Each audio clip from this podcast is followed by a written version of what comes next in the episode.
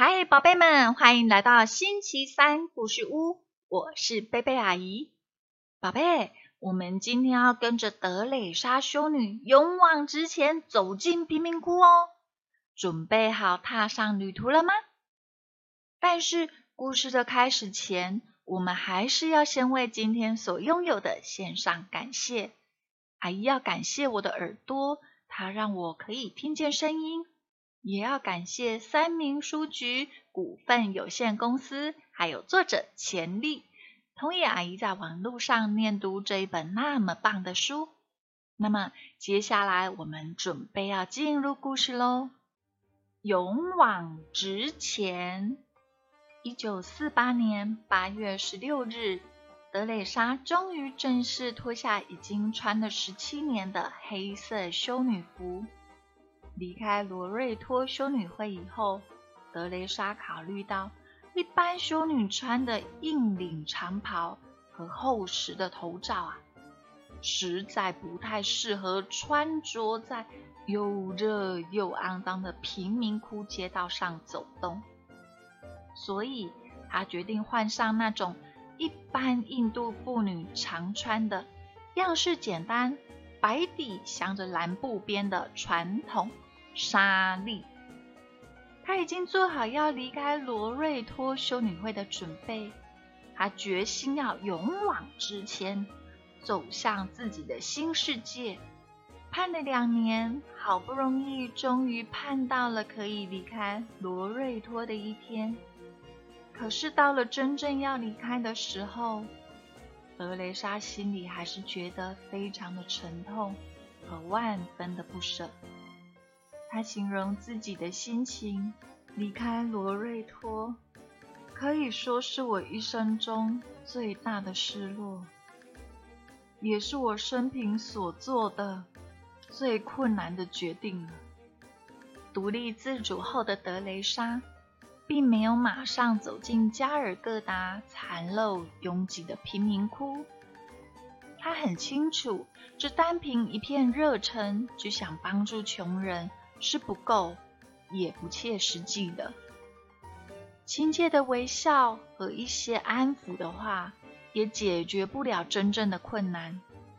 几番思量之后，他决定先到设在两百四十英里外潘特纳省的医护传道修女会，接受一些基本的医学知识和简单的护理训练。医护传道修女会的姐妹们非常热忱的欢迎德蕾莎，也希望她能尽快一起帮忙照顾附近的人家，或是医院里的病人。可是需要照料的病人实在太多了，修女们整天从早到晚忙进忙出，不停的替病人看病啊、裹伤啊。换药等等的，能帮忙的通通都已经派上用场了，人手还是嫌不足，根本不可能有人有空来为德蕾莎详细的解说嘛。德蕾莎亲眼看到他们忙得连打招呼的时间都没有时，心里很受感动，二话不说，立刻卷起衣袖加入工作的行列。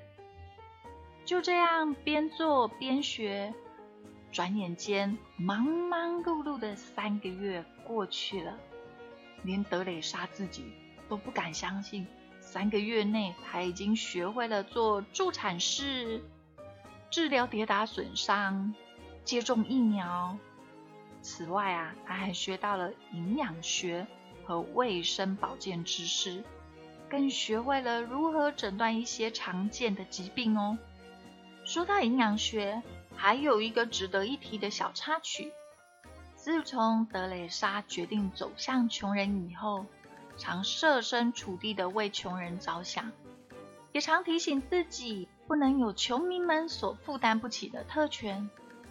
为了要进入穷人的生活圈，跟着他们打成一片，他改穿粗布纱丽。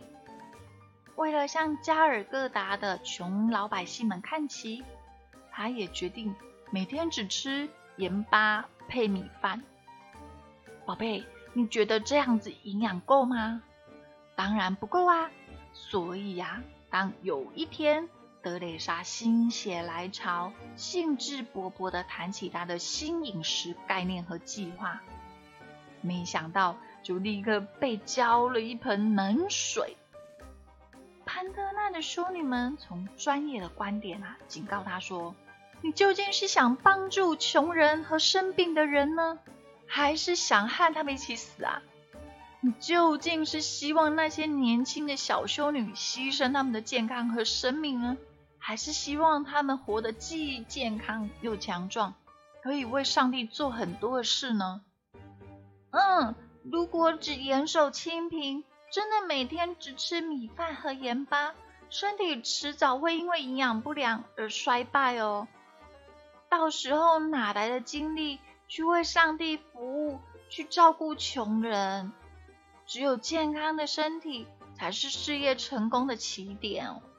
对聪颖的德雷莎修女来说，这一番忠言并不逆耳哦，反而提高了她对健康问题的警觉。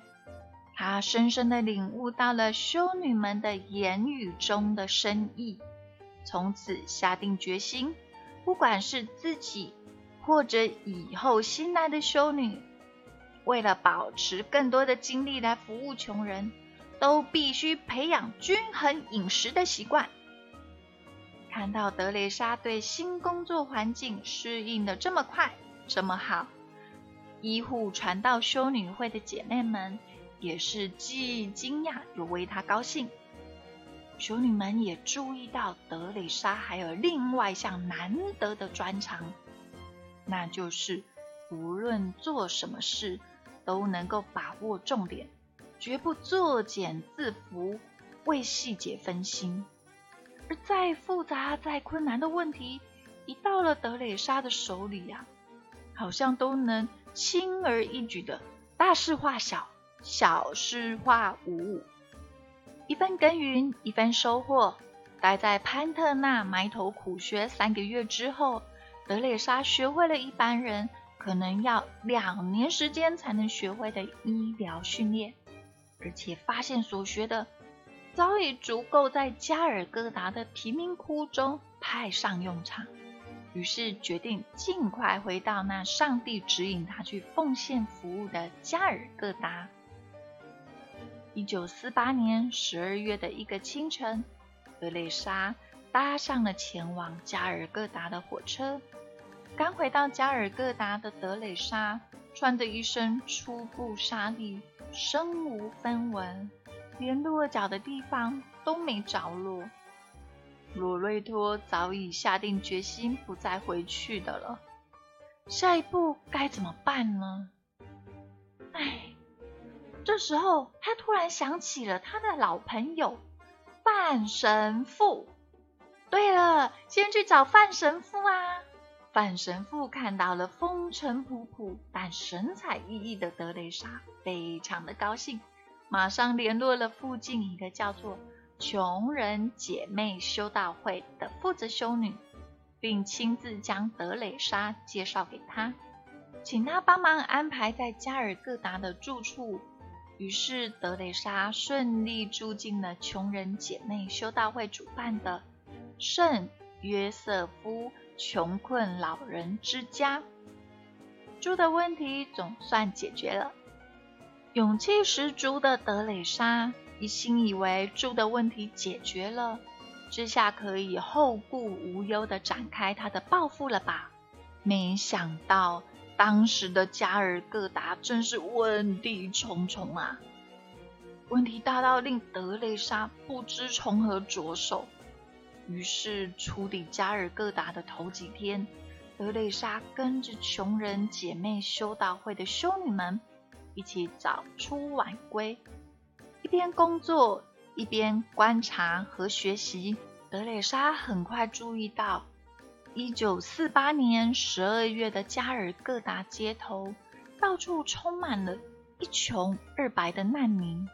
原因是当时的印度虽然已经脱离英国的殖民统治而独立，却分裂成信仰伊斯兰教的巴基斯坦和信仰印度教的印度两个国家。